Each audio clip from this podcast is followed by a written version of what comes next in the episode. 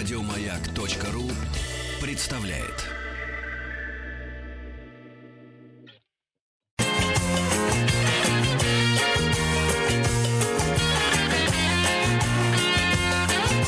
Вахтанг Махарадзе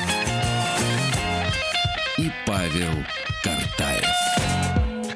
Добрый день. Сегодня у нас непростая задача. Мы будем говорить о трилогии Антона Павловича Чехова, о так называемой маленькой трилогии, куда входят рассказы «Человек в футляре», «Крыжовник» и о любви. И попытаемся найти прототипов этих произведений. На связи у нас заместитель директора по научной работе Государственного музея истории российской литературы имени Даля, член Чеховской комиссии РАН, кандидат филологических наук Эрнест Дмитриевич Орлов. Эрнест Дмитриевич, здравствуйте. Здравствуйте. Здравствуйте, здравствуйте. Эрнест Дмитриевич, а мы можем визуализировать рассказчиков в трилогии с помощью картины Василия Григорьевича Перова «Охотники на привале»? Но если только отчасти композиционно и только потому, что трое их. А это вообще другие люди, да? Там же говорят, что тоже какие-то были охотники-доктора. Ну, вполне возможно, только все-таки другой контекст у них в другом пространстве чеховские герои существуют, и все-таки о другом несколько говорят. Да, и мне тоже показалось странным, потому что картина отдалена от трилогии лет на 20-25, мне кажется, там 70-е, 90-е годы. А картина в 70-х, а трилогия в 98-м. Ну, мало ли, на всякий случай спросил. Нет, значит, нет. Ну, вообще, э, трилогия, э, говорили, что Чехов вообще не собирается останавливаться на трех э, рассказах, uh-huh. и э, в результате э, хотел написать больше, и вообще вот эта маленькая трилогия, это уже, по-моему, ведь искусствоведы дали это название гораздо позже уже. Сам Антон Павлович так не называл эти рассказы.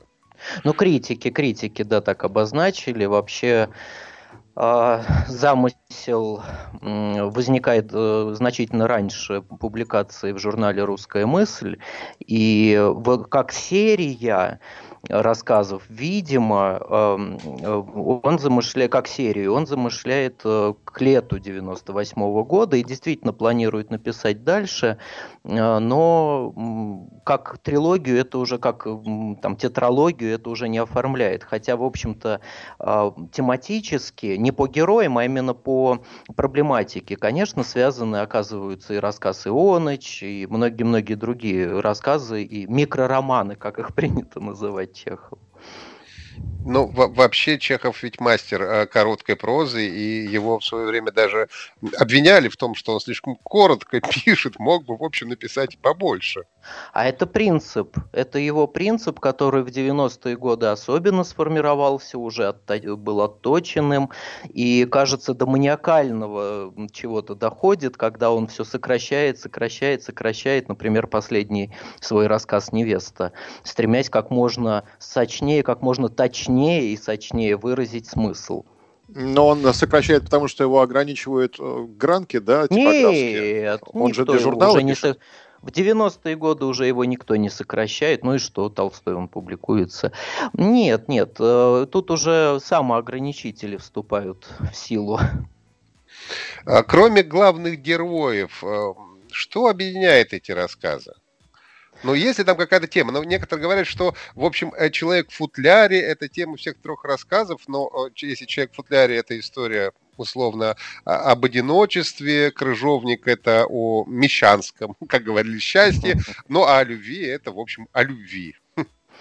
Ну, тоже о счастье. Ну, Естественно, да. тематически эти вещи связаны раз, э, их объединяют рассказчики два. В-третьих, конечно же, здесь композиционная связь, потому что они все являются рассказами в футляре, то есть рассказом в рассказе. Вот это как раз видно, очень хорошо видно. Они, наверное, композиционно, как и Ионыч, который должен примыкать, конечно, сюда, он почти что в это время создается чуть-чуть раньше, а они идеальны композиционно. А, это действительно, это и критика прижизненная, за редким исключением отмечала, и, конечно, посмертная. И почему в школьной программе до сих пор эти произведения есть? Это действительно классика, в, как образцовое нечто. Вот. Ну а что касается героев то и, и прототипов, то тут мы, можно долго говорить, потому что Конечно, Чехов и в этих рассказах, и в Ионыче, и во многих-многих-многих других, в общем-то, пишет об одном и том же. О нашей жизни, о человеке, который эм, иногда мысленно стремится, а иногда нет к чему-то, а, и как эти мечтания э, со временем превращаются в, в ничто, и как эти мечтания в итоге оказываются действительно мещанскими пошлыми, а, и как в итоге человек оказывается не способен на поступок на какое-то решительное действие. Пожалуй, тут исключений очень немного у Чехова, и как раз вот упомянутый мной последний его рассказ «Невеста» таков, когда героиня действительно уходит а, от действительности. Про невозможность поступка вы, наверное, к рассказу о любви в данном случае, да? Не, то, не только, не только. А, ну, ну, ну в, в значительной степени я бы о нем, может быть, и попозже хотел бы поговорить. А, ну, Вообще, вот... Угу. Да, вот мне, честно говоря, а, рассказ «Крыжовник», ну, наверное, надо делать, конечно, сноску на время, но сегодняшних, ну, каких-то позиций, в принципе, в мечте а, главного героя и в его счастье, ну, по большому счету, ведь нет ничего плохого. Человек стремится, ему нужен дом, ему нужно крыжовник выращивать, там, ругаться с какими-то своими соседями. Ну, что же в этом плохого-то?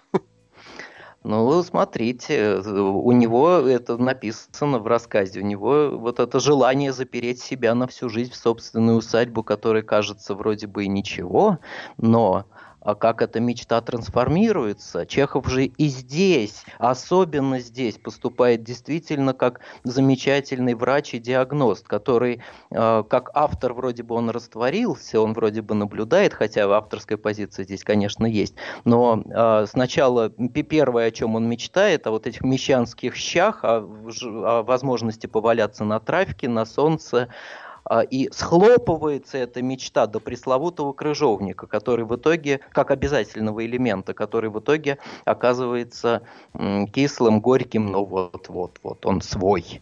На самом деле здесь очень много, здесь нет конкретных э, человеческих, может быть, параллелей, кроме самого Чехова, в этих размышлениях. Но над рассказом он этим думает, если вот, предполагать, он думает очень-очень многие годы. Это комплекс его собственных размышлений. Ну, как, в принципе, и в «Человеке-футляре», и в «Любви». А, а что, это за, а что это за братья такие, Иван Иванович и Николай Иванович? Кто это такие на самом деле, если ну, мы уже переходим к э, прототипам? Это совершенно не важно, потому что такой тип Чехов мог наблюдать и а, в соседях, а самое главное, что действительно это собственные размышления. Вот смотрите, ну не знаю, там хоть пять лет высматривай имение, да, хоть пять лет высматривай, но все же в конце концов ошибешься и купишь совсем не то, о чем мечтал.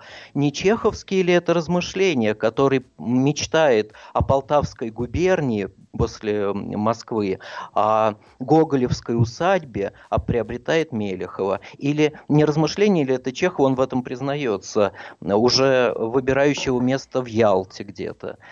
А, и сетование о том, что место неудачное, что имение будет продано, скорее всего, с аукциона, это постоянно в его письмах. Вы знаете, тут очень много, я обожаю, наоборот, «Крыжовник», может быть, больше, чем э, два других рассказа э, из этой трилогии, именно по, по, э, потому, насколько сконцентрировано там именно э, чеховские размышления, и как, э, как лабиринт какой-то, как какую-то задачу, где предстоит выявить и выловить э, конкретные чеховские высказывания. Когда ты письма знаешь и когда ты ну, с биографией хорошо знаком, то, конечно, это становится очевидным. Ну или вот а... такая деталька, там, да. да.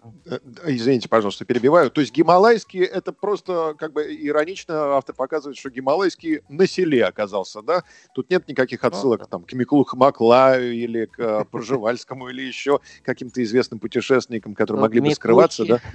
К Миклухе и к Приживальскому он крайне уважительно относился, и как раз это по переписке, и не только по переписке, Приживальскому он написал некролог э, «Подвижники нужны как солнце, да, так что нет, нет, здесь угу. иронии по отношению к великим этим нет. То есть себе, просто да. посмотрите, какой у нас гималайский на селе, да, обосновался. Так, мне кажется, автор хотел нам ну, показать. Есть, нет, такой естественно, Чехов иронизирует, и комических элементов очень много, смешного очень много. Но такова жизнь, когда рядом оказываются вещи, в общем, драматические, трагические, рядом с комическими. Это все время у него. Это он давно а, понял. А писал он в Мелехово эти рассказы, получается? Смотрите, в чем дело. А, дело в том, что чисто технически заканчивает, он пишет, он их, а, да, уже летом вернувшись из Ниццы, но а, человека в футляре он наверняка задумывает раньше. И мы же не можем с вами сказать, практически в большинстве случаев не можем сказать, сколько времени у Чехова уходит на обдумывание сюжета, как он конструируется, из каких деталей, из какого ссора, да, растут стихи и проза в данном случае, не ведая стыда чисто технически, да, это Мелехова, но э, очень много каких-то наблюдений, которые записаны, появились в записной книжке. Э, в, во время пребывания в Ницце это рубеж зима 97-го и зима и осень, э, и зима и весна 98-го годов. Ну, то есть это до Ялты, получается, да? А, ну, в Ялте он э, не только же постоянно жил с, э, там, с 98-99 года, а он и приезжал, наезжал туда. Ну, ну да, ну, вот чуть... это Омюр мы говорили, да, дача Амюр, Ялтинская уже. Ну, не только у Иловайской на Амюре, да, но, ну, бывало, да. А письма, может быть, какие-то есть, ведь он, наверное, делился со своими какими-то друзьями, близкими, что вот, задумал я такое произведение, но не выходит, или наоборот, пишется легко сегодня. Можем мы такое э, в письмах Антон Павлович найти? Вот Чехов очень скромный человек и очень э, в смысле представления творческого процесса крайне скрытный. Это действительно для исследователя ну, просто минное поле зачастую. Э, но что касается признания о том, как он работает, действительно, они очень редкие, но э, именно в Ницце сестре Марии Павловне он напишет, видимо, уже работая над человеком в футляре, обдумывая много сюжетов, которые киснут в мозгу, но писать не дома то же, что на чужой швейной машинке шить, да, не, не, не может он работать вне дома. При этом, конечно, он работает, приходится работать и вне дома. И вот в записных книжечках появляются какие-то строчки, какие-то верно найденный этот образ человека в футляре, хотя вот к человеку в футляре в записных книжках, собственно, относится одна лишь заметка. Человек в футляре, все у него в футляре, когда лежал в гробу, казалось, улыбался, нашел идеал. Все. Все. Но ведь есть некоторые предположения. Ну, вообще у Чехова интересно. Получается, э, что многие герои, какие-то, ну, реальные жизненные, э, вернее, реальные люди, они сами себя пытались причислить к прототипам Чехова. Было такое? А как же? А как же? А на этом строится читательское восприятие в том числе, потому что э, этот момент узнавания, он очень важен. Э, может быть, там не э, внешних характеристик, а переживаний, которые свойственны герою. А как же? Но и, и многие читательницы Чехова как раз-таки в связи там, с другими рассказами, а, да и в связи с рассказом о любви, или Ариадна, или ну где женщины появляются, душечка, да, они писали, что же вы хотели хотели сказать этим? Чехов молчал. Нет его ответов на этот вопрос. Что касается человека в футляре, то здесь вот сразу нужно сказать, что э, виноваты те, кто э, в конструировании вот этого представления о прототипах реальных, э, виноваты те, кто не познал истинного творчества, кто литературный труд не считал из биографов Чехова и из исследователей, да, кто не считал литературный труд чем-то боговдохновенным, а считал только лишь списыванием жизни. Поэтому и появлялись, конечно, современники называли как прообраз и Александра Федоровича Дьяконова, инспектора Таганрогской гимназии. А, и Меньшикова. А, Михаил Осипович Меньшиков, ну, понимаете, вот с Меньшиковым очень интересная история, потому что внешняя характеристика его действительно вроде бы совпадает. Меньшиков в сухую погоду ходит в калошах, пишет Чехов, носит зонтик, чтобы не погибнуть от солнечного удара, боится умываться холодной водой, жалуется на замирание сердца. А на это обращает внимание один из первых исследователей Чехова, Юрий Соболев, замечательный исследователь, в 30 году. Позже, в 1933 году, младший брат Чехова Миша, который отстаивал, что э, Дьяконов все-таки прототип э, черного человека в футляре, э, Миша уже этой версии придерживается. Якобы Миша видел в Мелехове Меньшикова, и действительно он похож на этого Беликова, несчастного человека в футляре. Но Миши не было в те дни в Мелехове. Это мы знаем просто очень хорошо по дневнику отца Чехова. А он просто своровал эту да, идею. Миша это, это великий режиссер, нет, да? Наш? Нет, нет. А нет, другой, другой. Великий режиссер это племянник. Племянник, а да. Миша это Миха, Михаил Павлович, младший брат. Э, Миша а, младший Вруша, брат. как мы его называем в э, такой семейно-музейной реальности. А, Эрнест Дмитриевич, мы сейчас э, послушаем новости, а потом вернемся к нашему разговору. Маленькая трилогия о любви Антона Павловича Чехова. Выясняем, кто был, кем и были какие-то реальные прототипы этих героев.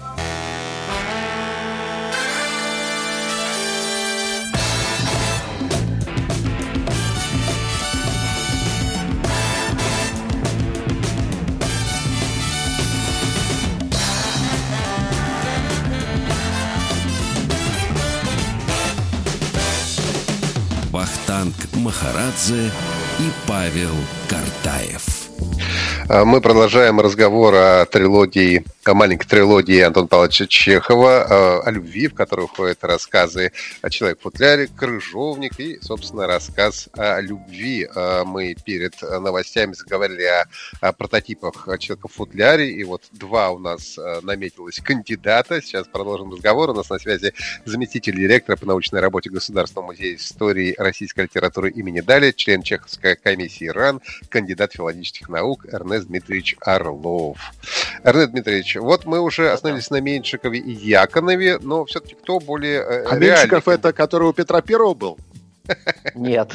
О, Нет. Давайте тогда объясним, Нет. объясним мне, кто Михаил такой Меньшиков. Осипович Меньшиков, журналист замечательный, участник ряда морских экспедиций, автор книг об экспедициях. Ну, такой антисемит, правда, и, в общем, такой рисковатый журналист, но журналист недели, потом в «Новом времени» он много работал. Ну, Чехов с ним некоторое время общался с, и переписывался, переписка их известна хорошо. Но это только внешние ведь черты сходства. В, в глубине своей, ну, Меньшиков гораздо интереснее, конечно, чем Беликов, и, и тем более Дьяконов. Э, это давно оспорено уже.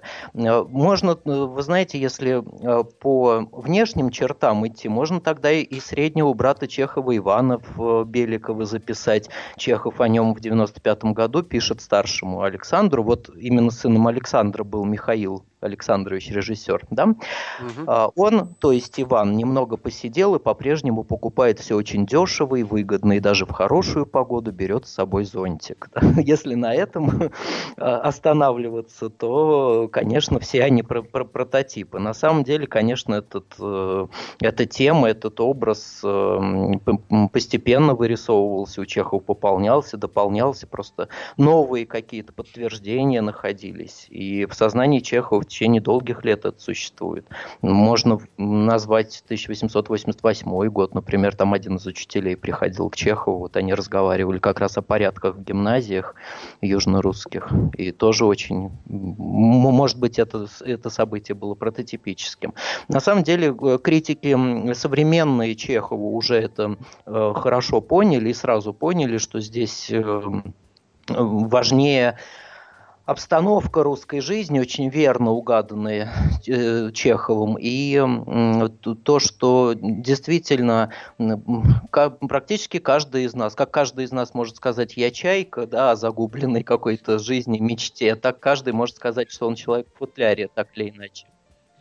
Может быть, это ложный путь, и нас э, заведет он в тупик, но что, если мы поищем в окружении Антона Павловича Чехова человека с э, лицом, похожим на морду хорька? Как у Беликова, учителя греческого языка. Может быть, мы визуальное сходство найдем, а портрет хотя бы, с кого писал Антон Павлович, портрет Беликова? Ну нет, это просто это, это сравнение. Конечно, у Дьяконов э, гораздо изящнее, интереснее.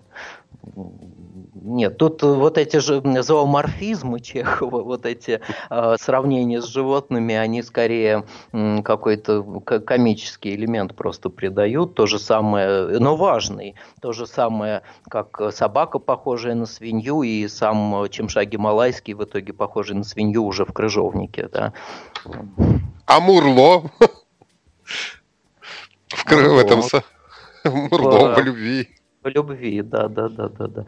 Ну, Чехов же черпает э, из разных совершенно сфер и общается с огромным количеством людей. Мы далеко не, не обо всех наблюдениях, далеко не обо всем, что легло на сетчатку глаза и было услышано и увидено, знаем. Конечно, белых пятен у нас много. Но это не значит, что он списывает жизнь. Ну, где, где-то что-то по крупиночке, по ниточке. И вот, наконец, пригодилось спустя несколько лет. Мурло но, или Харек. Да, но можно ли говорить, что э, к человеку в футляре, к Беликову Антон Павлович относится с симпатией? Или все-таки это у нас в большей степени отрицательный персонаж?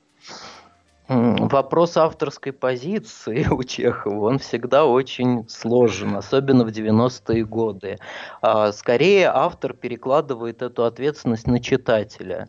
Вот сочувствуете вы ему или нет. Он старается объективировать по максимуму, сделать объективным, не субъективным описание. И есть, безусловно, черты и события в рассказе, которые заставляют сочувствовать герою, а есть те, которые вызывают отвращение. То есть здесь нет, здесь не может быть эм, какой-то одной краски. В этом смысле, в этом прелесть Чехова как раз. Ну вот, э, давайте, может быть, все-таки перейдем к рассказу Давай. о любви. Меня, меня вот как раз он за трилогии больше... Ну, больше зацепил. Но интересно, потому что, ну, ведь в конце, по сути, Чехов э, говорит о том, ну, как бы словами там героя своего, что э, любовь, э, она, ну, как бы не приемлет неких моральных, что ли, э, обязательств и так далее, что нужно все равно, несмотря на то, что девушка была замужем, да, несмотря на то, что муж Кому у нее это был когда ста... мешало, да? Угу. Ну, это никому никогда не мешало, но тут моральная дилемма, ну, то есть Чехов на, нам предлагает нарушать моральные принципы. А, не совсем так. Он все-таки в записной книжке, когда дает, э, намечает главную ситуацию рассказа вот, от лица героя, конструирует такой монолог, если угодно. Мы не признавались друг другу в любви, это в записной книжке, и скрывали ее робко и ревниво. Мне казалось невероятным то, что моя тихая, грустная любовь могла бы нарушить жизнь мужа, детей, всего этого дома, где меня так любили. И куда бы я мог увлечь ее? Ее. Другое дело, если бы у меня была интересная жизнь, если бы я, например, боролся за освобождение Родины, если бы я был необыкновенным человеком, а то ведь из обычной мещанской будничной обстановки пришлось бы увлечь ее в такую же будничную. То есть здесь э, ну, такая, такое самобичевание, которое, конечно, важно для понимания причинно-следственных связей, почему, связей, почему герой э, себя так, так повел. А, да, рассуждать нужно, но пишет дальше он в записной книжке, но исходить нужно не с точки зрения счастья чьего-либо, а с чего-то, а с чего-то более высшего и важного. Да. Не, не, он не призывает... Э, но в конце же кинулся плечи целовать-то. Ну и что, и это, это такой э, вот напоследок, а напоследок я э, скажу, поцелую и признаюсь. Да, он не, не могу молчать. Ну, а, был, была ли это все-таки Лидия Авилова, а, главная героиня? Да, я, я, я, пытался, я пытался избежать. ну, понятно, что избежать невозможно этого Невозможно, вопроса. конечно. Мы Дело должны том, расставить что... точно нады. Да, а дело... что это ну, за это, замечательная это девушка? важно. Ну, ничего, там замечательного немного, но это была такая а, писательница, воспомин... ну, если бы не Чехов, и если бы не тот роман, который она придумала, в основном придумала, конечно, а, в воспоминаниях, роман с Чеховым, то, наверное, о ней бы благополучно все забыли. А, но ее воспоминания несколько стадий пережили, и Чехову после выхода рассказа о любви она писала, и считала, что действительно это вот, как-то с, с, с их отношений несколько нарисовано, но мало ли что она считала. А в воспоминаниях она отмечает, что о любви касалось меня, я не сомневалась. Но роман, о котором никто не знал, хотя он длился целых 10 лет, наш роман. Но это появится позднее, уже в, 30, в конце 30-х годов она напишет совершенно другие воспоминания. Я ее не осуждаю, потому что она, у нее очень трудная судьба была, и пережила она и революцию, и гражданскую войну, и все на свете, и в крайней нищете жила, но и для нее вот этот выдуманный роман с Чеховым был, конечно, розовыми очками такими. Ну, это все понятно по-человечески, только Чехов тут ни при чем. Есть очень много доказательств тому, э, поверьте, так на слово поверьте, потому что это далеко нас уведет очень. Но самое главное, что она придумала же и письмо, а, от Чехова ей, якобы от лица Алехина, писем этих нет только она в сказала, ее сознании. Но она же сказала, что она сожгла все письма, когда ей вернула. А, она наврала. Там, а этого письма, во-первых, она не посылала Марии Павловне, а потом она вспоминала, что у нее украли этот... Э, она то вспоминала, что уничтожила, да, и это письмо она уничтожила, а про остальные письма говорила, что вот у нее их похитили. То есть ну, доказать ничего невозможно, с одной стороны. А с другой стороны, есть множество не только косвенных косвенных, но и прямых доказательств того, что там просто ничего не было. И я скорее э, здесь на стороне не Бунина, который поверил Авиловой, хотя он хорошо Авилову, кстати, знал, а Марии Павловны, Чех... Марии Павловны Чеховой, сестры, которая говорила, что да, ну вот какие-то в ее воспоминаниях факты, безусловно, есть, но, во-первых, невозможно помнить на протяжении полувека детали разговоров. Невозможно. Я сутки не могу помнить. А, во втор... а она приводит так, как, как будто каждое слово усвоила. Вот. Но, может быть, это так важно для нее было? Это были такие сильные чувства, что она запомнила это на всю жизнь? Она что, хотела фамилию Чехова? В таких, в таких объемах вряд ли. Да, она тоже была замужем, у нее было трое детей, но самое главное, что Чехов, э, Чехов, когда младший брат Михаил его спросил, а Антош, не жениться ли тебе, вот есть там и такая, такая Вилова не называется, кстати, среди этих претенденток, а Чехов отвечает, да все бы хорошо, да, и эта девушка замечательная, это, но нужна любовь, нужно это чувство, дело за малым.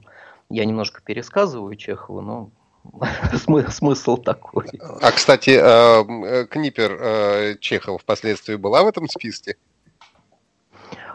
Ну, она все-таки позднее, чем это письмо Михаила появилась вообще в жизни Чехова, Ольга Леонардовна, но она уже заполнила все пространство. Ну, кстати, вот в рассказе о любви тоже есть же описание четкое, стройная белокурая женщина – да, изящная, благородная рука у этой женщины. Ни одна из тех, кто приписывал себе, как и Авилова, прототипичность, ни одна не соответствовала этому описанию, если о внешних характеристиках говорить. Вот. Ну, а любовь – это то, что объединяет всех – так или иначе. И, конечно, долговечность этого рассказа еще и связана с, узнав... с тем, что каждый, практически каждый из читателей, 99%, узнает какие-то чувства, ситуации, особенно если у него есть ну, такой богатый какой-то жизненный уже опыт. Вот. Мне интереснее в этом рассказе другое, как раз мелочи, которые выдают э, Чехова и О. которые связаны. Так, а, связаны давайте, давайте, Эрнест Дмитриевич, об этом поговорим после небольшого перерыва. Да. Мелочи, которые выдают Чехов. Говорим сегодня о маленькой трилогии о любви. Антон Павел Чехов, в гостях Эрнест Дмитриевич Орлов. Продолжим после небольшого перерыва.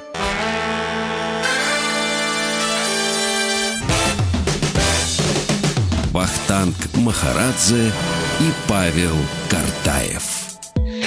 Маленькая трилогия Чехова о любви, куда входят рассказ за человек в футляре», «Крыжовник» и, собственно, рассказ о любви. Мы продолжаем разговор с заместителем директора по научной работе Государственного музея истории российской литературы имени Даля, члена Чеховской комиссии РАН, кандидат филологических наук э, Эрнест Дмитриевич Орлов на связи. Эрнест Дмитриевич, перед перерывом вы э, говорили о рассказе любви, вы сказали, что там есть мелочи, которые как раз выдаются в Антон Павловича Чехова. Вот что это за мелкие детали такие?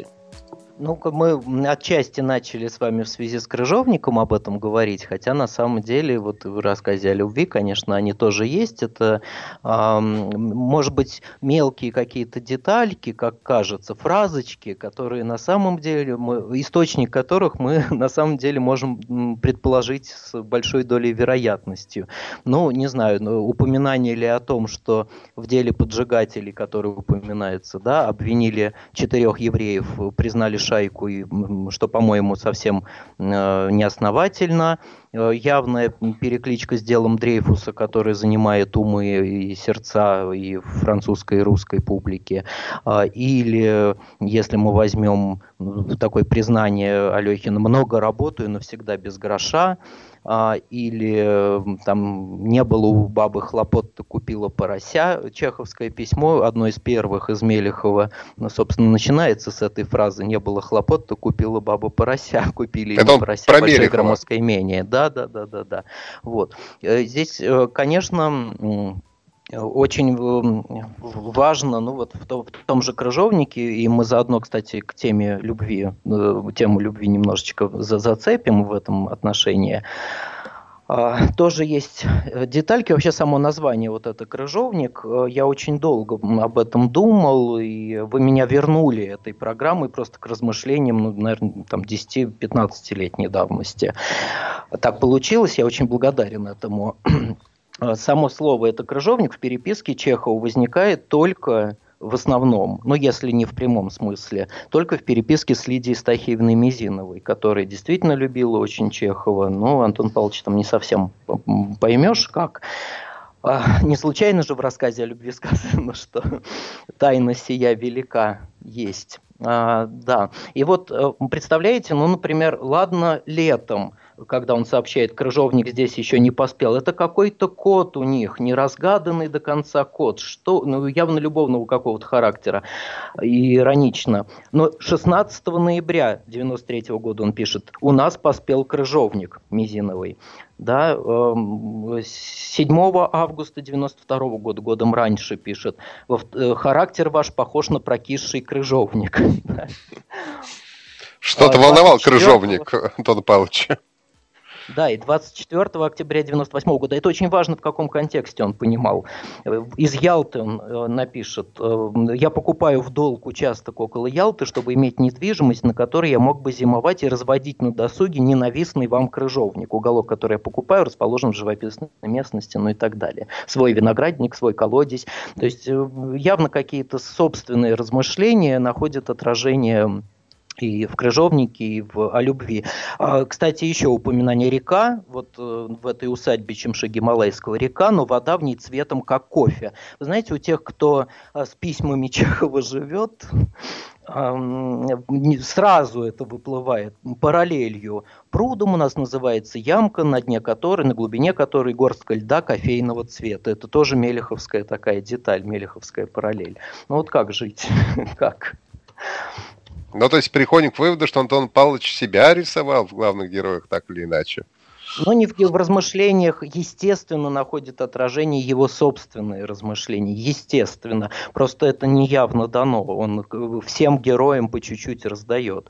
Да, в, о любви, конечно, очень важно размышление о таинстве э, любви. И вот это замечание «мы боялись всего, что могло бы открыть тайну. Да, мы боялись всего. Вот эта боязнь перед эм, э, перед правдой, боязнь перед жизнью, это все то, что объединяет очень хорошо героев. Хотелось бы еще, может быть, вернуться и несколько слов о человеке футляре. Он наиболее такой э, гиперболизированный, что ли, образ из всех. Если за остальными, ну, ну как-то еще живые люди э, вполне э, прослеживаются, то это какой-то, ну, не знаю, это персонаж. Трудно, наверное, найти такого живого человека.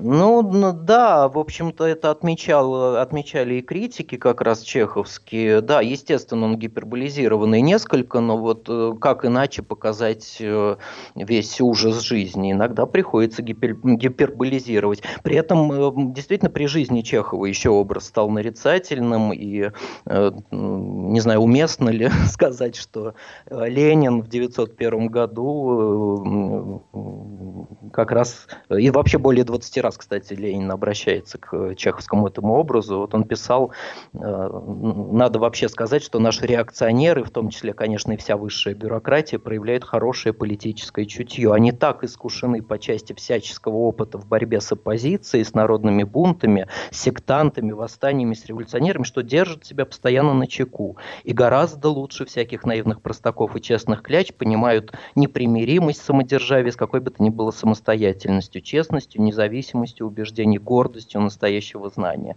Ну и вот дальше он там их э, э, сравнивает э,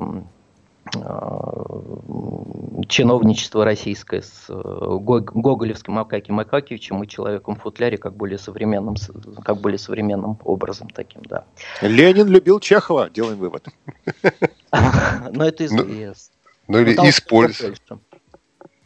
Я, кстати, посмотрел, от чего помогает крыжовник. Мне многое стало понятно.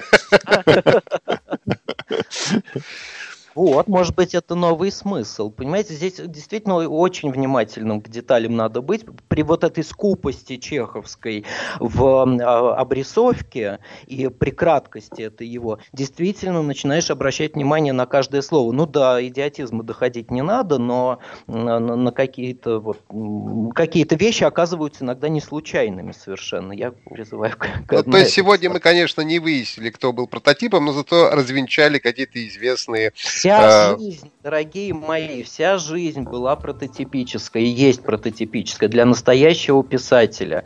Если бы Чехов списывал с жизни напрямую, он не был бы писателем настоящим. Он не был бы не великим. Конечно. Спасибо большое. Говорили сегодня о трилогии Чехова. Эрнест Дмитрий Шарлов был у нас на связи. Спасибо вам большое. А мы прощаемся до завтра. Павел Картаев, Ахтак Махарадзе. Всего самого доброго. До свидания. Еще больше подкастов на радиомаяк.ру